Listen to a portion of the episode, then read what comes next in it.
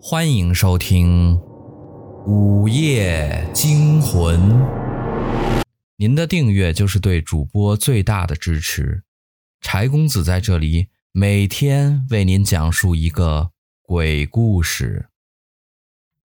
今天的故事叫轮回。我迷迷糊糊的摁亮了手机，十一点五十九分。我竟然睡不着了，漫漫的长夜如何度过呀？叹了口气，无奈的又拿起手机，正好有个看过一眼的短篇小说还没看完。既然如此，不如就拿来打发时间吧。我钻出被窝，感觉稍微有点冷，我就找了套黑色的运动服穿上，坐在桌边。看起小说来。夜晚，我独自一个人坐在房间里。这时，门外响起了敲门声。与此同时，房间里的钟发出当当的报时，正好是午夜十二点。我刚刚读了个开头，突然我就听到了敲门声。这么晚了，又会有谁来敲我们宿舍的门呢？就在我要起身去开门的时候，眼睛不自觉地看了一眼墙上的钟，刚好十二点。这只挂钟到了整点，表盘就会亮三下，光倒不是很亮，正好能看清时间，算是个有趣的创意。宿舍的门上没有猫眼儿，我喊了一声：“谁呀？”外面却没有回答，我不禁怀疑是不是听错了。但是我突然想起来，其他人可都在睡觉呢，敲门声和我不自觉喊出来的声音竟然没有引起任何的反应。我回过头仔细一看，宿舍里的床都是空的，似乎宿舍里只有我一个人。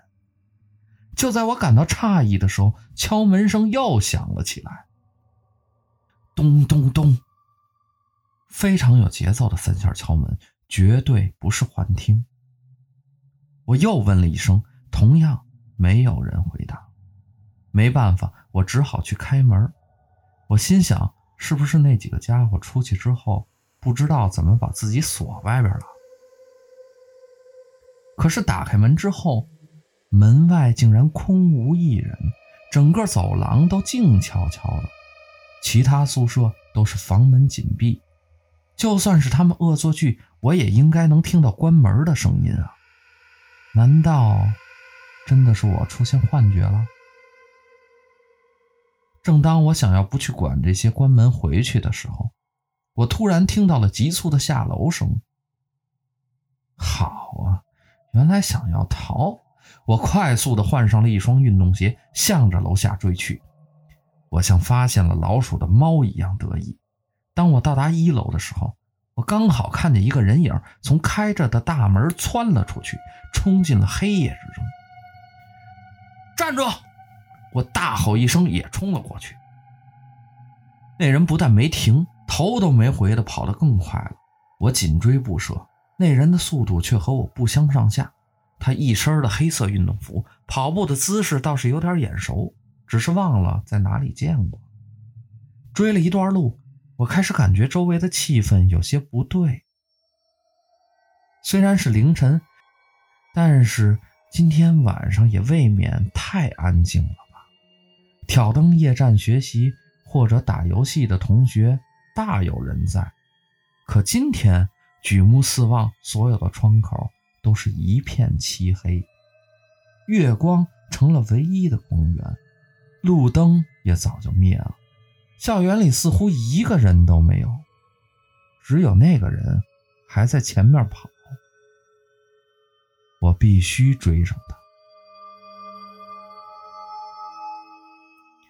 那个人竟然没有想跑出学校，我不禁有些高兴。我对这学校可是很了解的，只要这家伙跑进了死路，我肯定就能逮着他。可是又追了一会儿，我发现他对这里也很熟悉，几乎看不出任何慌不择路的表现。不过想来他也是这儿的学生，甚至应该就是我那几个混蛋舍友中的一个，这也就不足为奇了。最后，他竟然跑进了教学楼。到了教学楼，我不禁有些迟疑，毕竟晚上来学校还是一件相当恐怖的事情。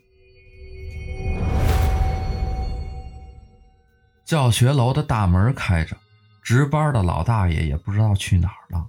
那人毫不犹豫的就跑了进去，我犹豫了几秒，也跟着冲了进去。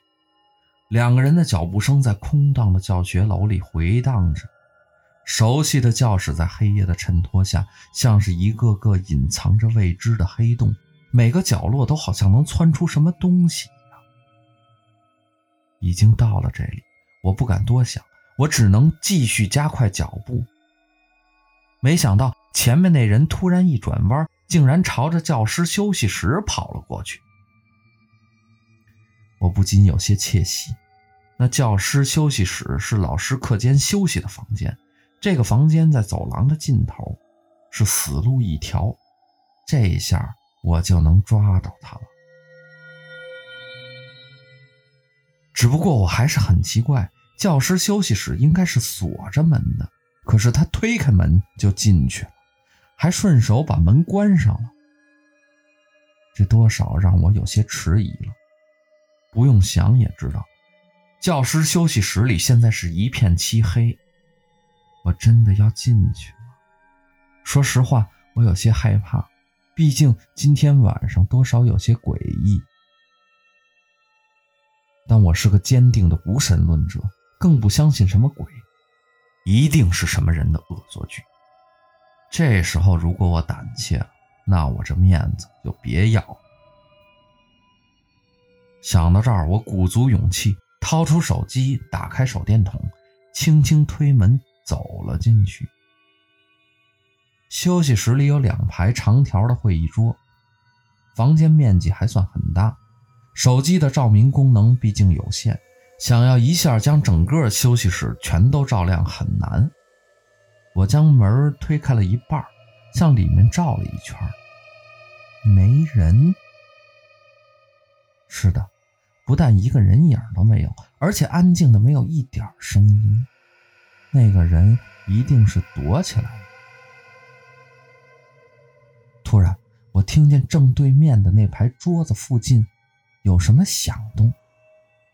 嗯，那下面是个不错的选择。不过，如果是我的话，绝对不会躲在那儿，那儿太容易被发现了。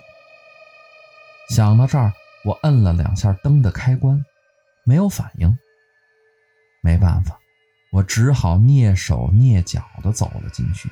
我还特意关上了手机上的手电筒，想要吓那个人一跳。我一点一点地向会议桌的那边摸过去。